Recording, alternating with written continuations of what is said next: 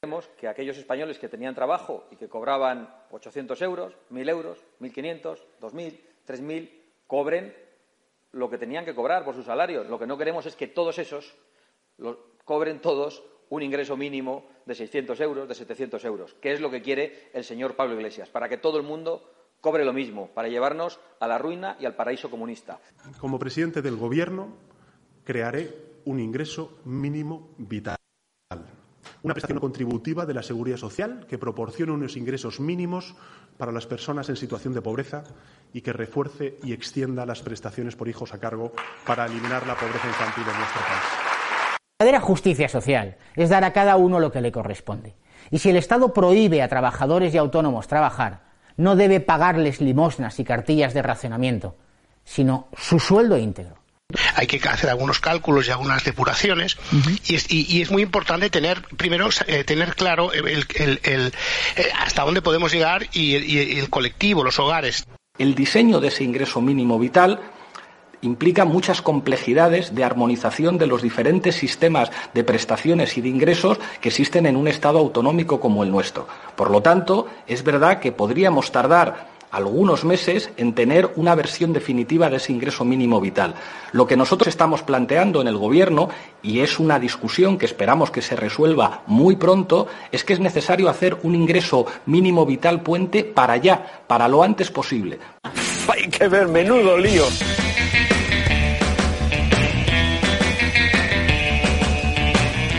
Para resolver todo este lío, ¿a quién tenemos hoy, Félix? Pues hoy tenemos con nosotros eh, la entrevista con José Antonio Noguera, eh, sociólogo y experto en el tema de renta básica universal. Tu Twitter es arroba fvalle03. ¿El Twitter de José Antonio Noguera? Sí, lo tenemos por aquí, José, eh, José Noguera UAB. ¿Y a José Antonio Noguera qué le vamos a preguntar? Pues le vamos a preguntar en qué consiste la renta básica, qué externalidades tiene, negativas y positivas, eh, cuál es la aplicación de la renta básica en el contexto actual. Preguntaremos también por el conocido caso finlandés, que está últimamente mucho en los medios, y la valoración de las políticas redistributivas que se están implementando en estos momentos o que ya están vigentes. Casi nada, hoy va a ser un programa cargadito, cargadito. Sí.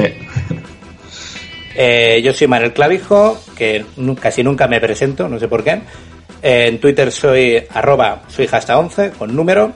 Eh, recuerdo brevemente las, redes sociales del programa. si nos queréis mandar un correo es info.politicas.gmail.com. En Twitter somos arroba politi barra baja cast 1 y eh, en Instagram somos info.politicas. Que no sé por qué tenemos Instagram, pero se ve que ahí está y vamos colgando alguna cosa de vez en cuando. Alguna cosita siempre cae. Muy bien, pues vamos a empezar.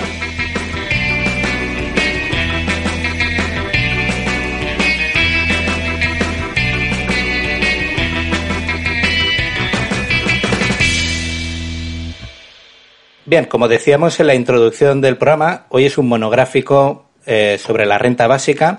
Y Félix, ¿a quién tenemos hoy para hablar de este tema?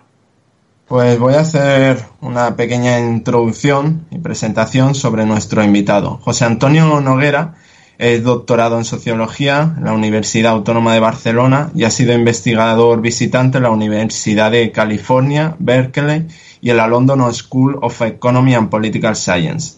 Su investigación empírica se ha focalizado, entre otros, en la viabilidad de políticas de bienestar universal como el ingreso básico. Las publicaciones de Noguera también cubren la teoría sociológica, la filosofía de las ciencias sociales, la política social y la teoría social normativa.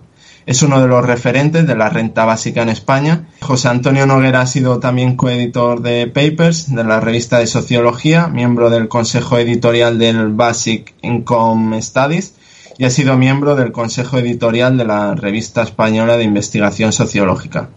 Es profesor en el Departamento de Sociología de la Universidad Autónoma de Barcelona y miembro del Grupo de Sociología Analítica y Diseño Institucional GESADI eh, he tenido el privilegio de ser alumno suyo en el máster de política social en la Universidad Autónoma de Barcelona en la asignatura de políticas redistributivas y estado del bienestar comparado. Esto me nos ha llevado a contactar y a tener el lujo de tenerlo hoy con nosotros. Eh, queríamos empezar eh, esta entrevista preguntándole eh, qué es la renta básica y qué representa. ¿Es un cambio de paradigma en la protección social?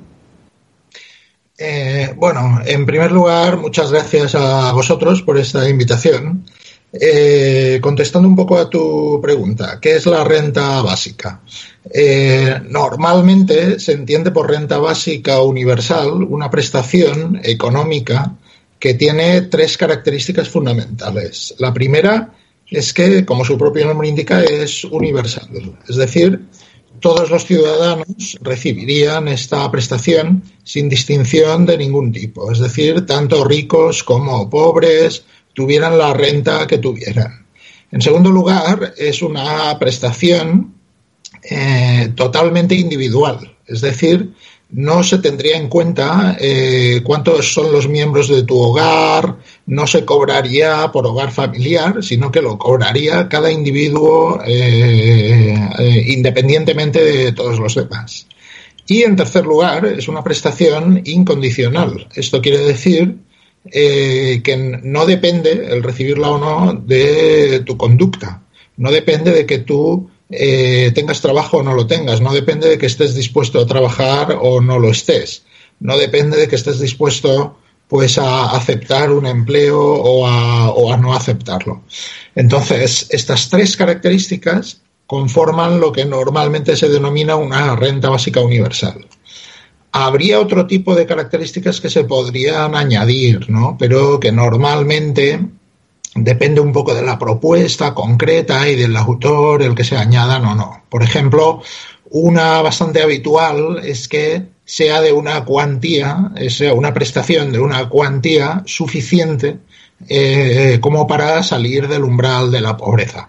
Pero eso, mm, en, rigor, no es necesario eh, para estar ante una renta básica universal. Por ejemplo, eh, hay bastante consenso en decir que el único lugar actualmente en el mundo donde existe una renta básica universal es el estado norteamericano de Alaska, pero se trata de una prestación que está muy por debajo de lo que sería el umbral de la pobreza. Entonces, eh, la renta básica es un cambio de paradigma. Em, depende un poco de cómo, de cómo se quiera plantear, ¿no? La renta básica es un poco eh, como, como un chiclet, ¿no? Que, que, cada uno, cada autor y cada defensor concreto lo estira un poco en la medida que le, que le vaya bien, ¿no? Para algunos puede ser un cambio de paradigma social y económico, para otros, entre los que me encuentro, pues es simplemente una prestación económica más que podemos tener en un estado del bienestar y que, por lo tanto, pues eh, obligaría a hacer algún tipo de reformas dentro de ese estado del bienestar, eh, pero en todo caso eh, sería simplemente una prestación social. ¿No? Entonces, entre, esto, entre estas dos posiciones pueden existir muchísimas más, ¿no? Que vean la renta básica como una oportunidad para muchísimas cosas, ¿no? Hay defensores de la renta básica de izquierdas, de derechas, revolucionarios, eh, anarquistas, socialistas, liberales, eh, anarcoliberales, es decir, cada uno un poco utiliza esta idea de la renta básica para, lo que le viene un poco bien, ¿no? Yo prefiero verla pues como una propuesta interesante eh, de rediseño de algunos aspectos de los estados del bienestar actuales, ¿no?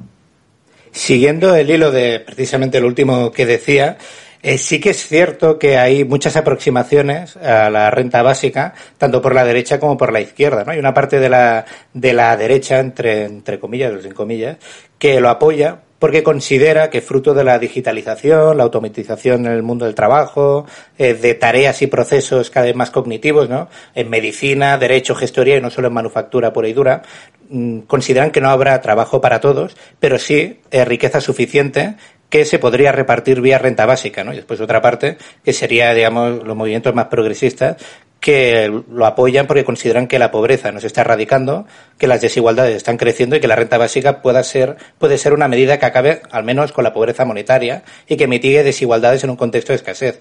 Y luego hay un tercer grupo, ¿no? que sería aquellos que apoyan coyunturalmente una renta básica eh, especial por una situación excepcional de crisis actual. Mi pregunta es, ¿es posible aplicar una misma medida con tres enfoques tan diferentes? Tres enfoques sobre el contexto, que si va a haber una abundancia de recursos o una escasez o es una emergencia, y también en el foco, ¿no? Si el foco hay que ponerlo en nuevos parados fruto de la digitalización, eh, el foco hay que ponerlo en las viejas desigualdades, cómo corregirlas, o el foco es una coyuntura que pasará. ¿Es, es, posible aplicar una misma medida, encontrar un consenso social en torno a, cómo aplicar una renta básica? Eh, yo creo que, que, sí. Eh, ¿Por qué? Porque, porque la renta básica, como cualquier otra medida de política social o económica, pues es un, un, instrumento, ¿no? Entonces uno, uno puede coincidir en, en, algunos instrumentos con gente que no piensa o que no tiene los mismos objetivos que tú, eh, sin coincidir en los objetivos, ¿no? De hecho, esto es lo que ocurre ya con muchas políticas de, de los estados del bienestar, ¿no? Es decir, las justificaciones que cada uno tenga para apoyar eh, políticas actuales del estado del bienestar pueden ser muy distintas y, sin embargo, eh, seguramente hay una mayoría social que, que, apoya esas medidas. O las justificaciones que cada uno tenga para apoyar eh, determinados impuestos, la existencia del impuesto sobre la renta, por ejemplo, pueden ser muy distintas. Eh, para algunos será una cuestión de justicia social y de redistribución de la renta. Para otros puede ser una cuestión de eficiencia económica o de consecución de bienes públicos, ¿no?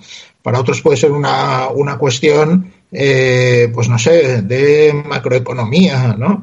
Es decir, que sí que es posible que, que desde objetivos distintos y desde tradiciones distintas pues se, convenga en un, en un, mismo objetivo de, política social y económica.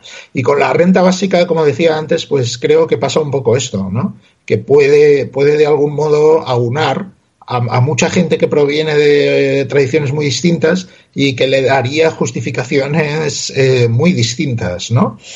El tema de la robotización, sin duda, pues ha aumentado mucho el interés de, esta propuesta en, los últimos años, ¿no? Eh, eh, a pesar de que eh, uno de sus máximos defensores, que es Philip Van Parijs, probablemente el mayor defensor internacional de la renta básica universal, pues siempre, siempre que le preguntan por este tema dice forget about the robots, ¿no? Olvidaos de los robots, ¿no? ¿Por qué dice esto? Bueno, pues porque él cree que la robotización no debería ser la justificación eh, elegida por los defensores de una renta básica, ¿no? Es decir, él cree que una renta básica se justifica por sí misma con robotización o, o sin ella. Y también es escéptico respecto de que los procesos de innovación tecnológica a los que nos enfrentamos pues vayan a generar una pérdida neta de empleo tan, tan grande, incluso podría ser que supusieran una ganancia en, algunos casos, ¿no? Eh, como, lo que, como los que algunos profetas pues, pues parecen, parecen prever, ¿no? Entonces, en este sentido, él, prefiere justificar la renta básica pues, con otro tipo de valores, como pueden ser la libertad real, la autonomía individual, la lucha contra la pobreza, por supuesto, etcétera. Y luego, como decías, pues hay también quienes ven la renta básica como una medida puramente coyuntural en un momento de crisis excepcional debido a la pandemia y que por lo tanto pues sería eh, una propuesta pues que duraría a lo mejor eh, unos meses, ¿no? Y que después con algún tipo de recargo fiscal eh, habría que recuperar para todos aquellos que, que, tuvieran rentas suficientes o que incluso hubiesen mejorado su situación en términos de renta respecto de los meses de la crisis, ¿no? Entonces, como veis, pues es una propuesta que da, que da mucho juego realmente, ¿no? Es una propuesta que puede tener muchas versiones y, que puede adaptarse a muchos objetivos distintos también. Sí, eh, aprovechando que ha mencionado a Philip Van Parijs, En una entrevista recientemente de Marca Pena en Contexto, mencionaba que la renta básica podía significar el tercer modelo de protección social. Tenemos un primer modelo introducido a principios del siglo XVI, que luego deriva en los seguros sociales a finales del XIX, y en su opinión considera que es compatible con el estado de bienestar actual. Eh, compatible sobre el papel y en teoría, eh, por supuesto que sí. De hecho, esta idea de la renta básica es una idea que siempre ha estado de algún modo sobrevolando ¿no? en todo el debate sobre los estados del bienestar y la política social. En el Reino Unido, por ejemplo, pues ya en los años 30 eh, se, empezó a, se empezó a discutir de ideas similares, ¿no? Eh, y en algunos países, pues incluso hay precedentes mucho más antiguos, ¿no? Eh, entonces, eh, es compatible y en, cierto modo sería algo, algo así como llevar a, llevar a sus últimas consecuencias ¿no? esta lógica de protección universal suficiente que tiene la idea del estado del bienestar. Ahora bien, el problema de compatibilidad es más bien por el lado práctico o pragmático ¿no? y, y, sobre todo por el tema del, del coste de una renta básica universal. ¿no? El tema es que una renta básica universal hoy en día, si queremos que, tenga un nivel suficiente como para llevar una vida digna, individualmente hablando, pues eh, supondría un coste enorme para las, para las arcas públicas, ¿no? Y por tanto supondría lo que los economistas llaman un, un coste de oportunidad. Es decir, todo lo que dediques a una renta básica universal, que, tendría que ser mucho, no lo podrías dedicar a otras políticas del estado del bienestar, como puede ser la sanidad pública, que es un tema muy relevante en estos momentos, ¿no? O como puede ser la educación pública, los servicios sociales u otro tipo de gastos públicos que el Estado tiene, ¿no? Entonces, claro, aquí hay un, aquí hay un tema importante. Muchas veces se dice que, sí que hay dinero suficiente para una renta básica universal, ¿no? Y, obviamente, mientras no te estés pasando pues, pues del PIB y de la capacidad de endeudamiento de un determinado país, pues claro, hay dinero suficiente para la renta básica y para todo, ¿no? Lo que no se dice es cuál es el coste de oportunidad, ¿no? Que, que siempre tiene un determinado gasto. Entonces, si nos vamos a un gasto como el que supondría la renta básica universal, que más o menos eh, estaría entre el 20 y el 25% del PIB de un determinado país occidental ahora mismo, pues obviamente eso tiene un coste de oportunidad enorme, ¿no? Que no tiene ninguna otra política social que hayamos hecho hasta ahora, ¿no?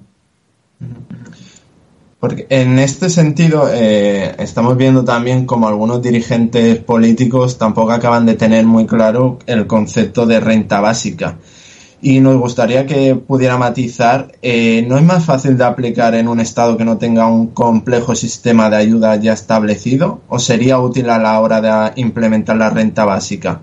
¿Y esta debería sustituir todas las ayudas preexistentes?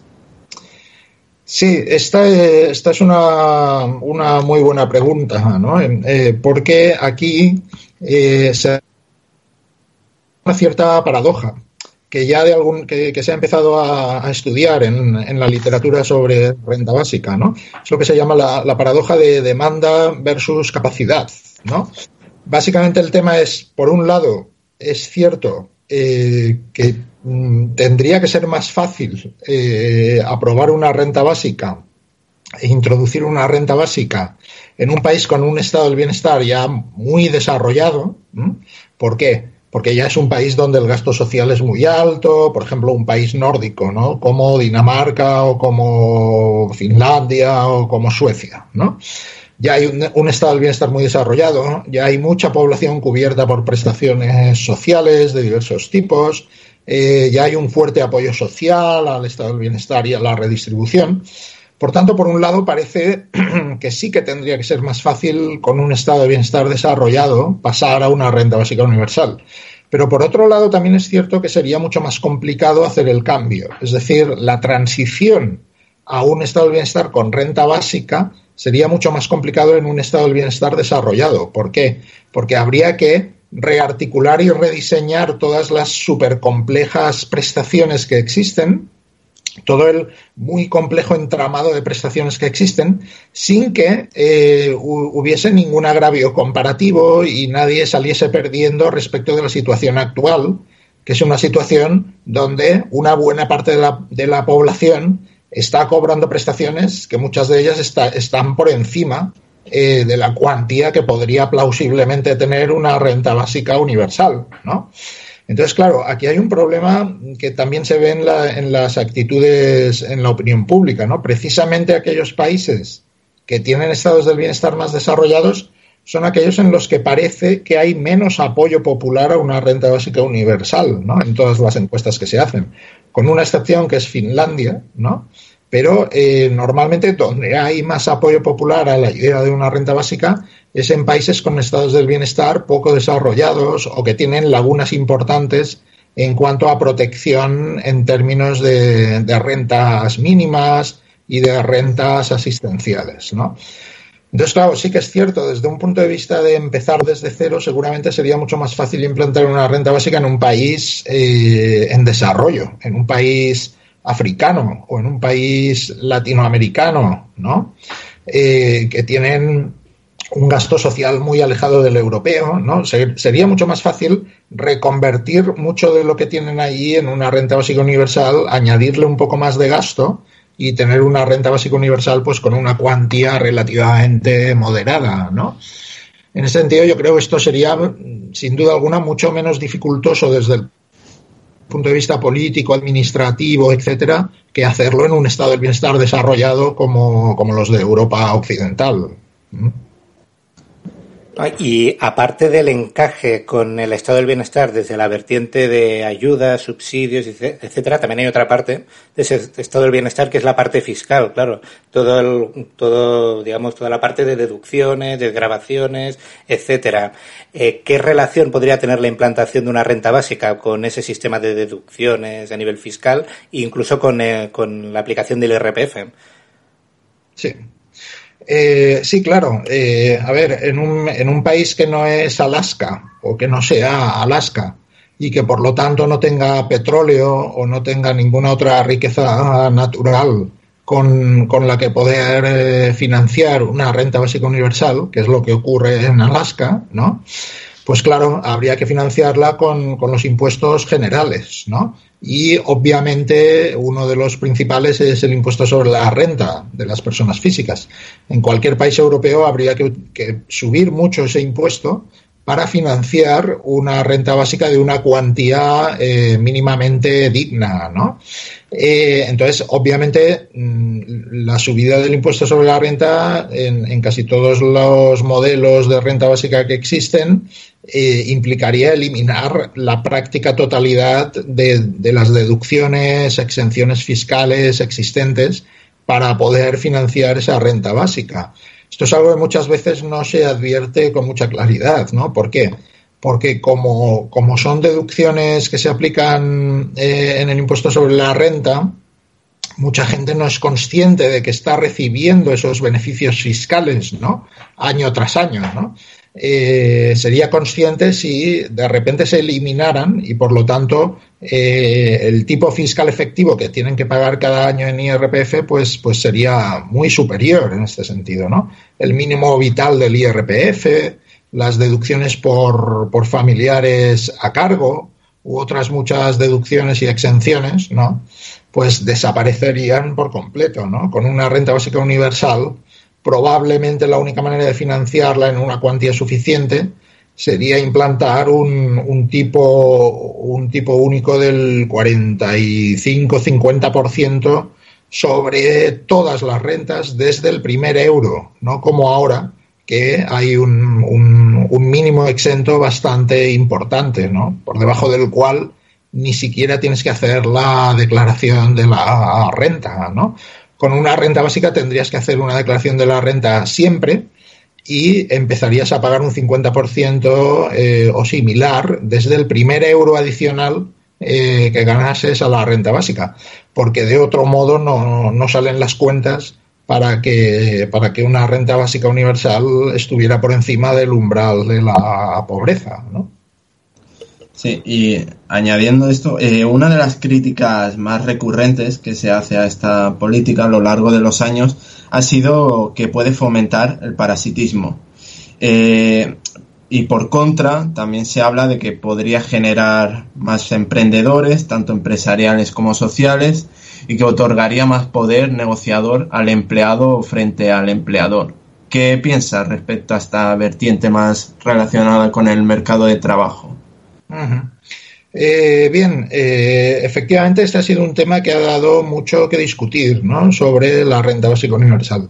Eh, ciertamente las primeras acusaciones que se hicieron contra la propuesta fueron estas, ¿no? fueron las de que fomentaría o justificaría o haría posible el parasitismo de algunos colectivos sociales, ¿no? El famoso ejemplo del surfista de Malibu, ¿no? Que puso John Rawls, ¿no? entonces, eh, bueno, este ha sido un debate que siempre ha estado ahí. Eh, la diferencia hoy en día es que este debate ya podemos hacerlo con cierta evidencia empírica encima de la mesa, ¿no? Ya tenemos bastante evidencia eh, que lo que nos viene a decir es que no habría un efecto muy grande en, en cuanto a la oferta de trabajo por el hecho de disponer de una prestación incondicional. Esto siempre puesto entre paréntesis, porque obviamente eh, pues eh, no podemos generalizar y eh, cada país puede tener unas circunstancias diferentes y un mercado de trabajo muy distinto, ¿no? Pero todos los programas pilotos con algo parecido a una renta básica que se han hecho, ¿no? Con prestaciones relativamente más incondicionales que las prestaciones actuales, ¿no? Que se han hecho en Estados Unidos, en Canadá, que se han hecho más recientemente en Finlandia o en Holanda o en la ciudad de Barcelona, en algunas otras ciudades, ¿no?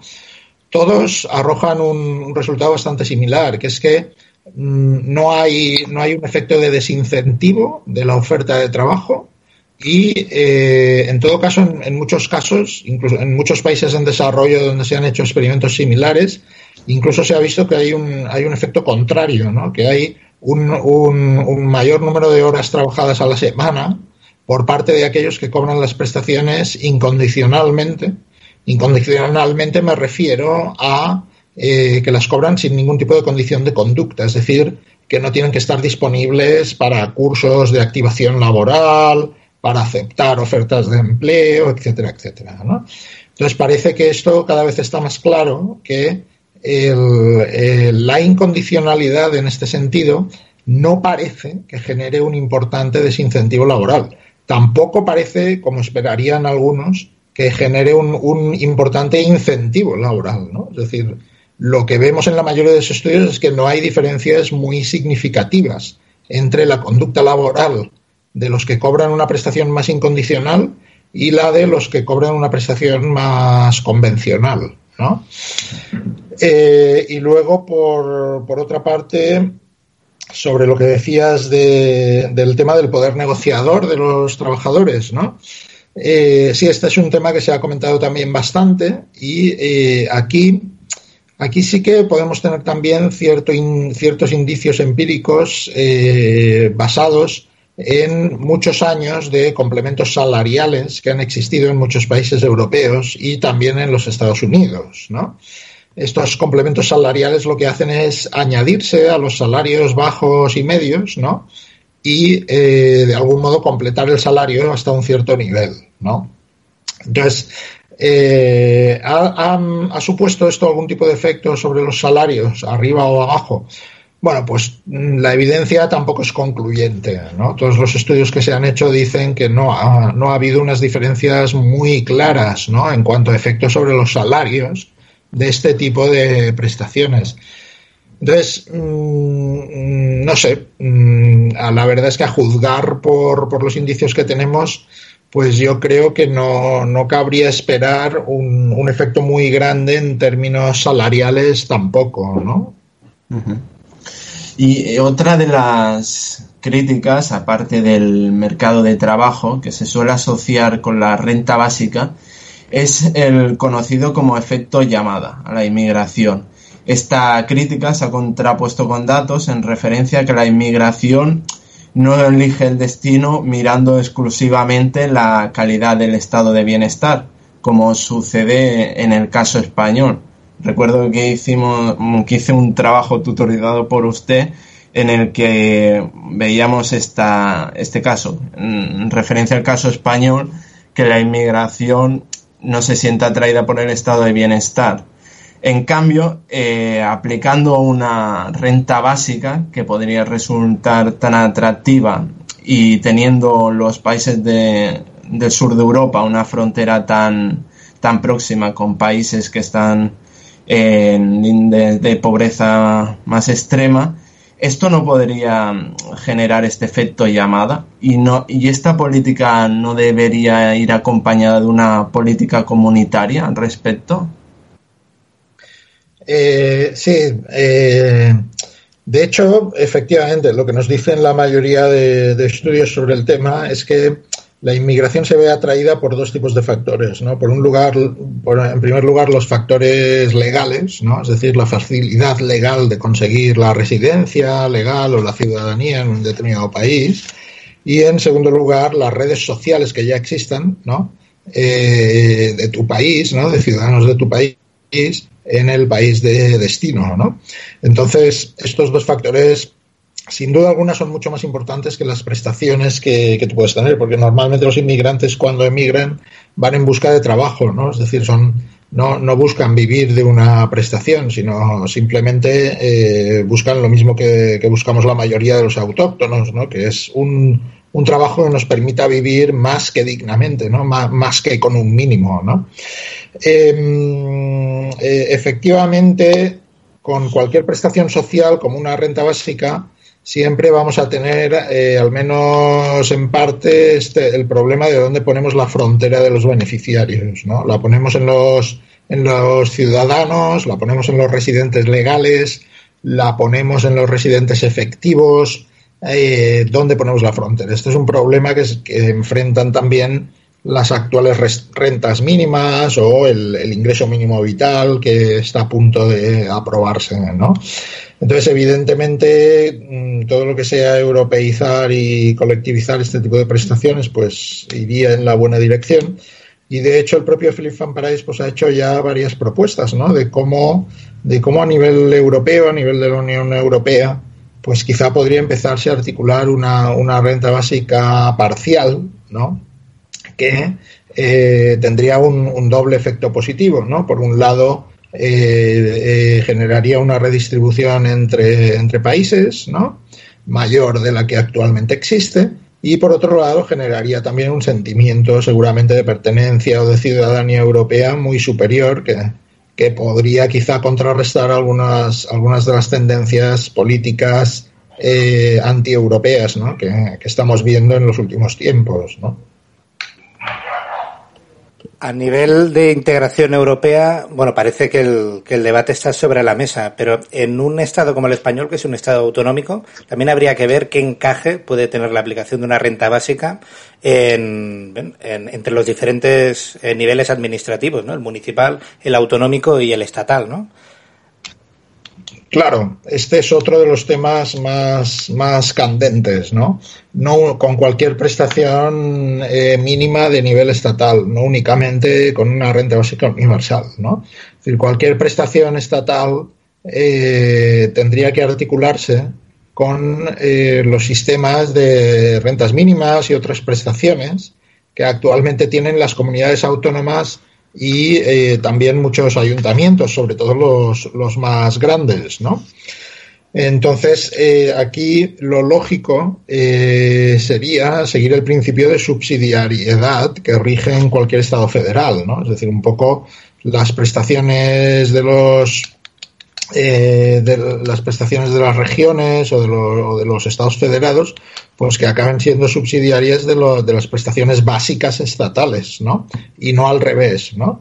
Eh, y esto es lo que parece que va a ocurrir con el ingreso mínimo vital, ¿no? Con una renta básica universal, efectivamente eh, habría que aplicar una lógica eh, similar, ¿no? Y por lo tanto, pues debería haber un periodo de adaptación, ¿no? De todas estas prestaciones regionales, autonómicas, que en cualquier caso podrían complementar, ¿no? En muchos aspectos lo que sería una prestación estatal, ¿no? Pues, por ejemplo, eh, complementarla eh, llegando a colectivos eh, como, por ejemplo, los inmigrantes, a los que quizá una prestación estatal no pueda llegar, ¿no? O, no.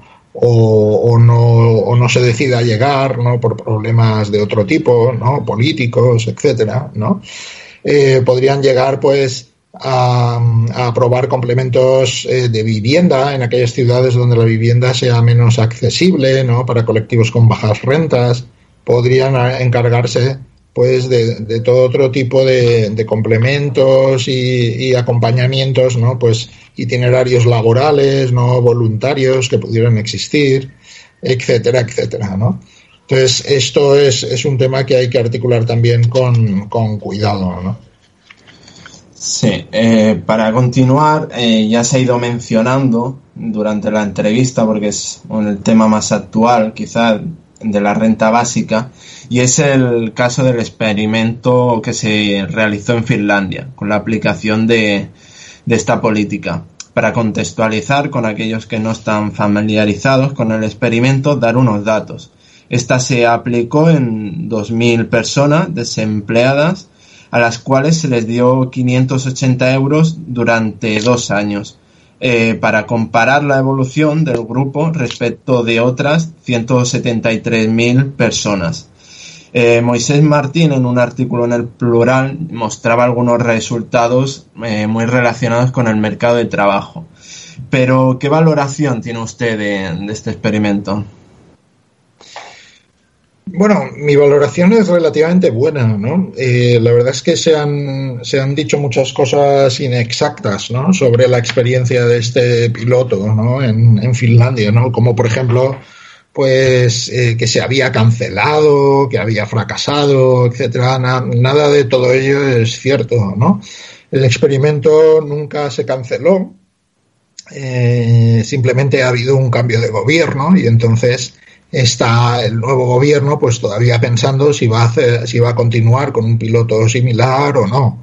Pero el piloto se completó tal y como estaba previsto hacer y los resultados, pues eh, a mi juicio, eh, son muy interesantes y son también eh, relativamente útiles, ¿no? ¿Por qué? Porque efectivamente el, el principal resultado del experimento, y es, es lo que querían comprobar, es que, como decía antes, pues no hay un desincentivo laboral entre los beneficiarios eh, por el hecho de que la prestación sea incondicional.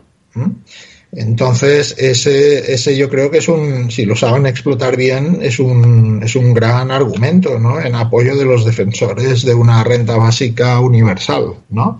Y de cualquier otro tipo de prestación incondicional, ¿no? No, no tiene por qué ser una prestación universal.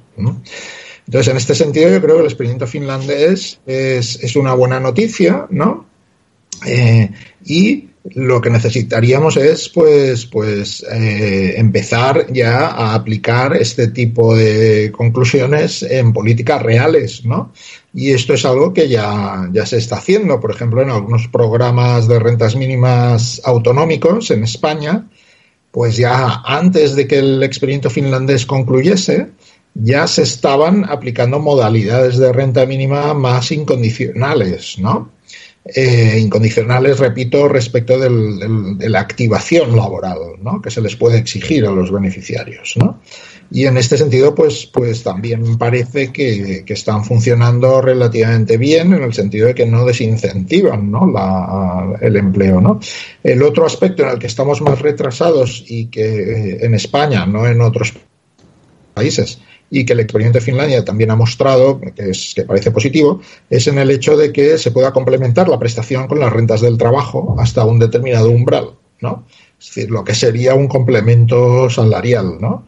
Entonces, en este sentido, en España vamos más retrasados que otros países, ¿no? Pero parece que el ingreso mínimo vital, pues, pues por fin sí que va a tener esta característica, ¿no? Que va, va a permitir eh, que cobren la prestación eh, personas y hogares donde, donde entran ingresos por trabajo. ¿no? Entonces, en este sentido, yo creo que el experimento es una, es, eh, ha sido muy positivo y necesitaríamos más experimentos como este y, sobre todo, empezar empezar a aplicar las, las conclusiones de estos experimentos a, a políticas reales. ¿no? Porque experimentos de este tipo, a nivel de gobiernos que desarrollan, digamos, lo que sería un experimento social en toda regla, mm, los académicos os soléis, no sé, tener la oportunidad de, analizar muchos de estos. ¿Es común que los gobiernos hagan este tipo de, experimentos?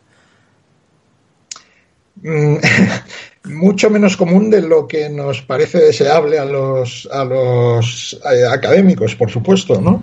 De hecho, hay en los últimos años hay un cierto movimiento en, las ciencias sociales y eh, también en la economía, ¿no? Eh, eh, de lo que se llama políticas basadas en la evidencia, ¿no? Entonces, este movimiento lo que intenta un poco es comprometer a los gobiernos efectivamente a hacer, hacer estudios experimentales bien controlados, bien diseñados, ¿no? Que permitan efectivamente tener un conocimiento fiable sobre los efectos de las políticas ¿no? que hacen esos mismos gobiernos, porque eh, durante mucho tiempo la mayoría de gobiernos han, han, digamos, han experimentado con los ciudadanos de forma incontrolada, ¿no? por decirlo así, sin saber lo que iba a pasar, por así decirlo. ¿no? Entonces, muchas veces se hacen evaluaciones de impacto, si es que se hacen eh, a posteriori, ¿no? Entonces, la, la, eh, la, manera de intentar hacerlas a priori sería con pilotos de este tipo, ¿no?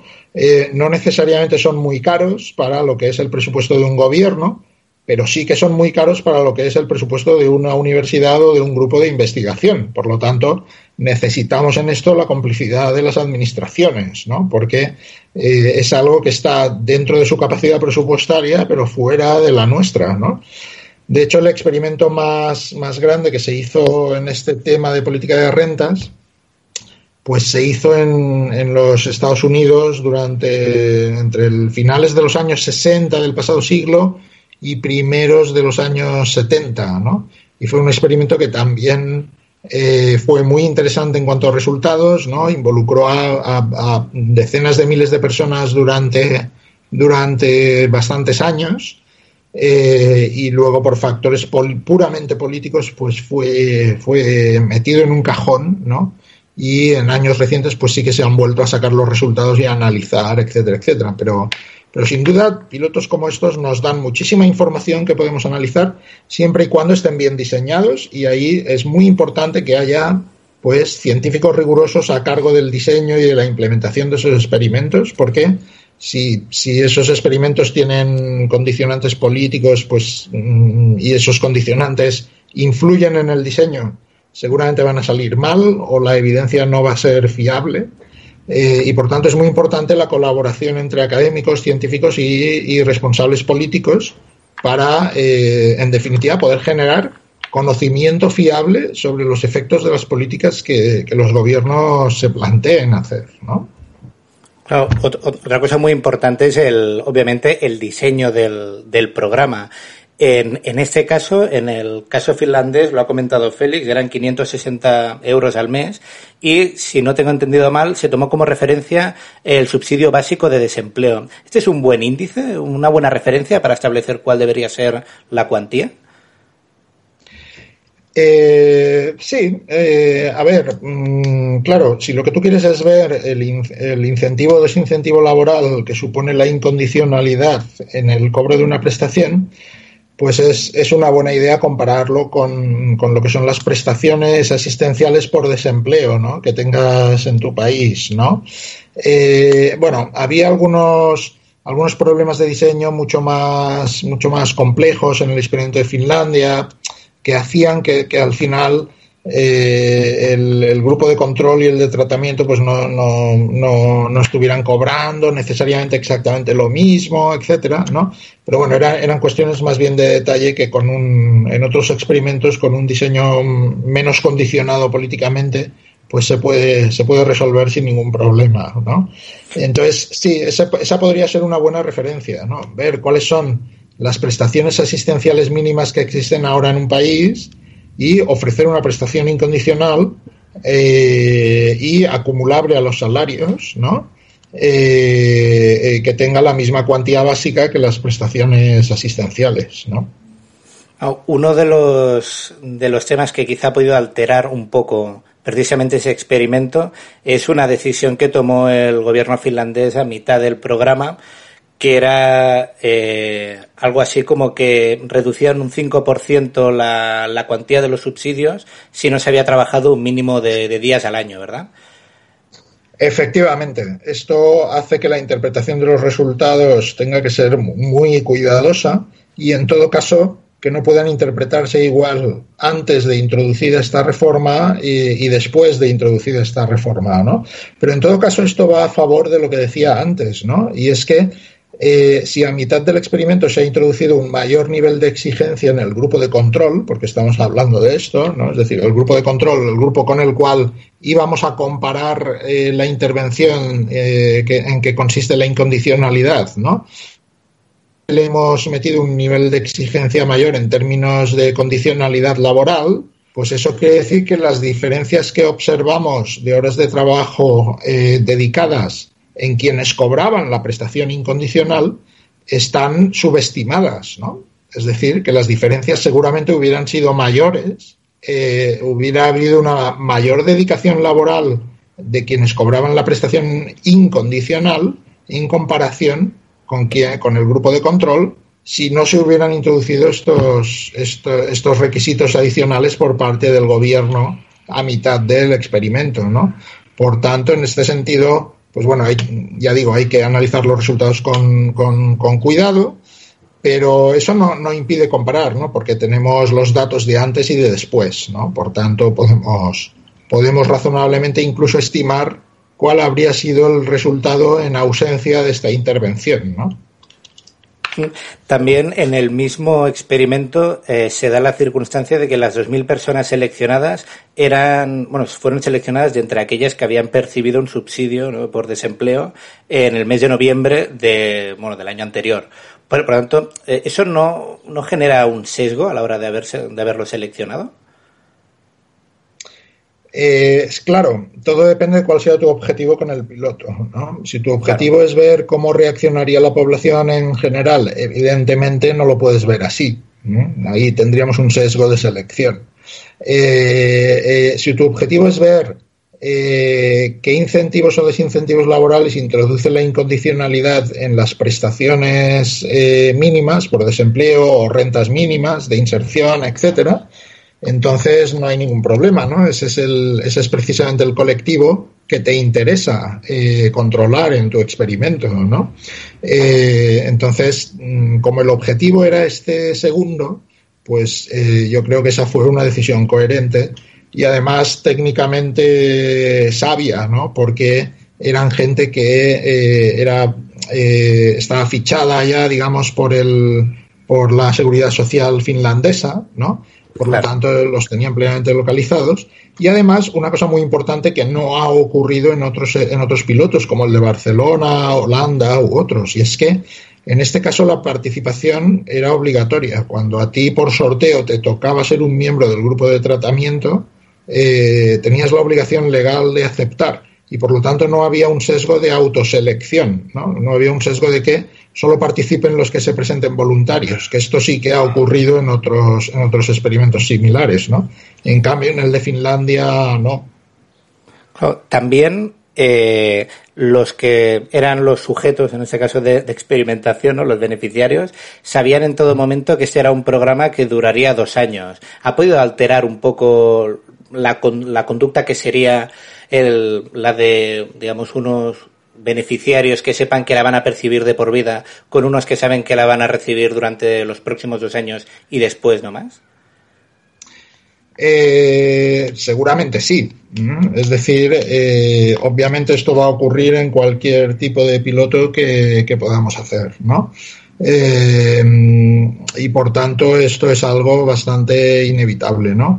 Ahora, eh, en el fondo, eh, si uno mira un poco los resultados de los cuestionarios ¿no? que se hizo a los, a los miembros del grupo de tratamiento, pues, mm, hombre, la impresión que, que saca es que, que esto no ha, no ha, pesado demasiado en sus decisiones. ¿no? Yo, yo tengo, la verdad es que ten, eh, tengo mis dudas de que hubieran decidido muy distinto si, si la prestación hubiera durado más, ¿no? De hecho, hay estudios, por ejemplo, con prestaciones de por vida. Por ejemplo, hay un estudio sobre los beneficiarios de una, una de estos concursos que te da un sueldo de por vida, ¿no? Tipo el, el de Nescafé en España, ¿no?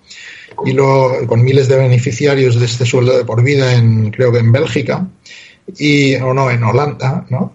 Y, y realmente mm, los resultados son, son bastante similares, ¿no? ¿no? No hay un desincentivo laboral, etcétera, ¿no?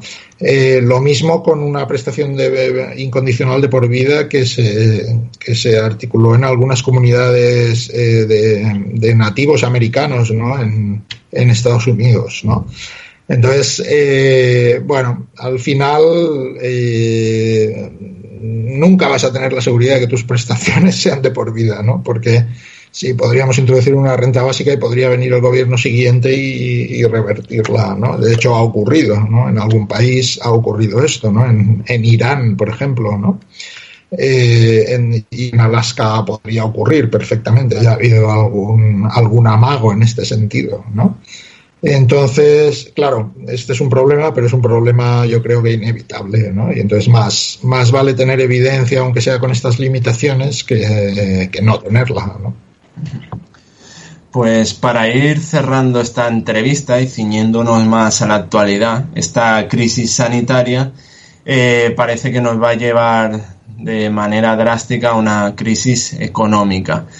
Eh, en, el, en, el, último Consejo de Ministros de mayo se aprobará el ya conocido como ingreso mínimo vital. Hemos ido conociendo algunas de las condiciones o requisitos de esta política. De momento sabemos que se aplicará, se implementará en más de 100.000 hogares y la prestación rondará entre los 462 euros y los 1.015. Eh, también parece claro que está destinada a madres monomarentales para cubrir aquellos hogares más vulnerables. Este es el ingreso mínimo vital, pero en España, en los estados autonómicos, eh, ya hace tiempo que se están aplicando eh, rentas garantizadas. En el País Vasco lleva desde 1989 y en Cataluña desde 2017 eh, ¿Cómo valora este tipo de políticas públicas y, cómo se deberían compatibilizar entre ellas, si deberían serlo? Eh, bueno, la verdad es que habrá que esperar a que, a que se apruebe finalmente el decreto en Consejo de Ministros, previsiblemente la semana que viene, para ver todos los detalles, ¿no? Pero eh, todo lo que hemos podido saber hasta el momento pues, pues me llevaría a hacer una valoración eh, bastante buena, ¿no? ¿En qué sentido? Bueno, pues en el sentido de que España es de los pocos países europeos todavía no tiene un ingreso mínimo a nivel estatal. Por lo tanto, ahí tenemos una laguna en nuestro estado del bienestar que esto viene por fin a cubrir, después de que durante muchas décadas, pues eh, muchos eh, estudiosos y activistas del tema han estado reclamándolo, ¿no? E incluso las instituciones europeas han estado reclamándoselo a España durante muchísimos años, ¿no? En segundo lugar, es, eh, va a ser una prestación que va a movilizar un importantísimo volumen de recursos, es decir, 3.000 millones, aunque esté muy lejos de lo que algunos pedían, sigue siendo un volumen de recursos muy importante en la situación actual y que va a vehicularlos hacia las decilas más pobres de la distribución de la renta. Dudo que en tan poco tiempo en ningún país europeo se vayan a mover tantos recursos a favor de los más desfavorecidos. ¿no? Yo creo que es, que es un paso eh, muy importante ¿no? en la lucha contra la pobreza y en la lucha por la redistribución ¿no? de la renta. ¿no? Y en tercer lugar, eh, parece que es una prestación que va a incorporar dos características que son muy importantes ¿no? y, que y, que, y, que, nos acercan un poquito a esta lógica mm, de mayor incondicionalidad de una renta básica, ¿no? que son, en primer lugar, eh, una cierta, una baja condicionalidad respecto a, a, activación laboral y a itinerarios de inserción, etcétera, etcétera. ¿no? Eso se deja para las comunidades autónomas y eh, la compatibilidad con los salarios bajos. ¿no? Esto es algo que comentaba antes que nuestro país no se había planteado aún, ¿no? Bueno, pues parece que por fin ha llegado el momento de que nos pongamos al nivel de otros países en este tipo de, de cuestiones, ¿no?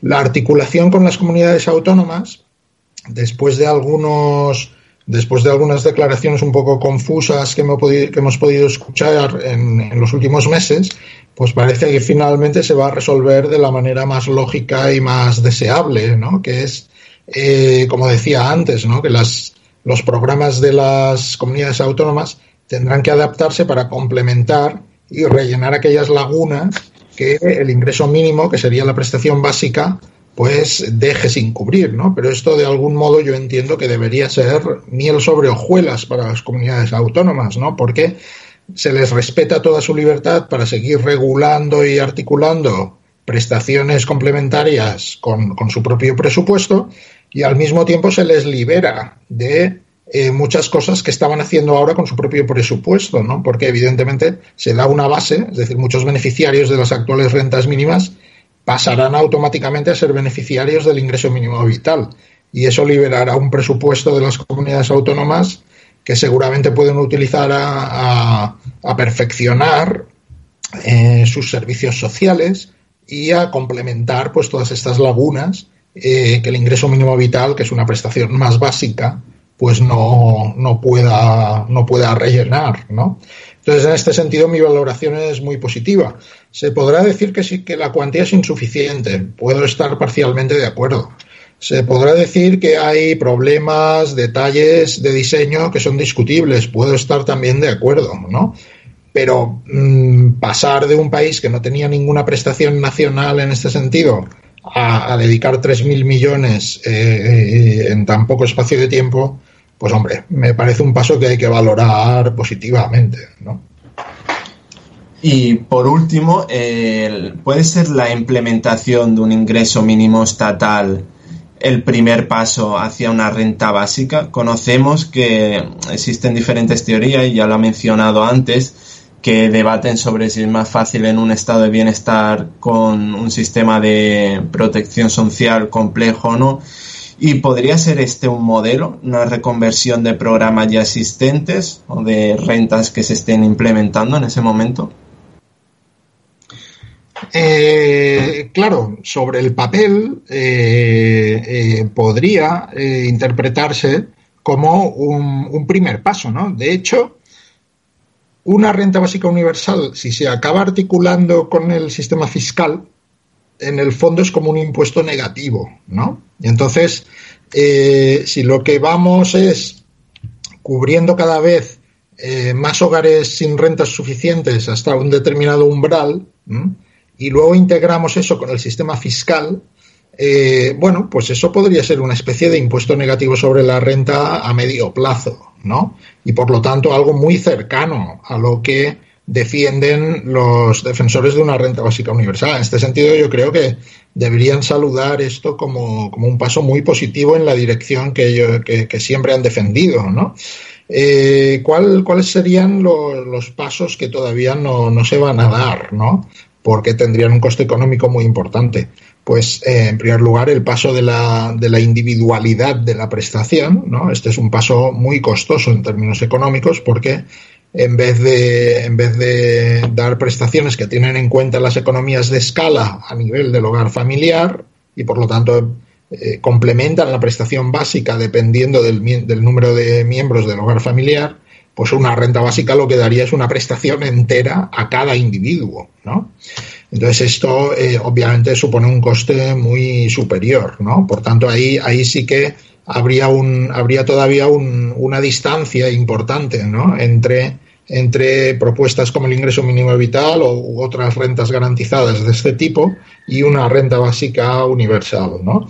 Y, pero, pero ya digo, el resto es una cuestión de ir jugando con la integración el sistema fiscal y poco a poco ir cubriendo a más colectivos ir subiendo un poco el umbral a partir del cual eh, tú dejas de, de, ser un beneficiario neto y empiezas a ser un contribuyente neto ¿no? del, del sistema. Por tanto, bueno, pues todo, todo hay que verlo en términos relativos, ¿no? Yo, siendo como soy simpatizante de una renta básica universal como horizonte, ¿no? pues veo esto como un paso en la buena dirección. Habrá otros que lo vean como algo insuficiente, como una propuesta para pobres, etcétera, etcétera. Yo creo que flaco favor se hace, ¿no? Pero, pero cada cual lo ve un poco desde su punto de vista.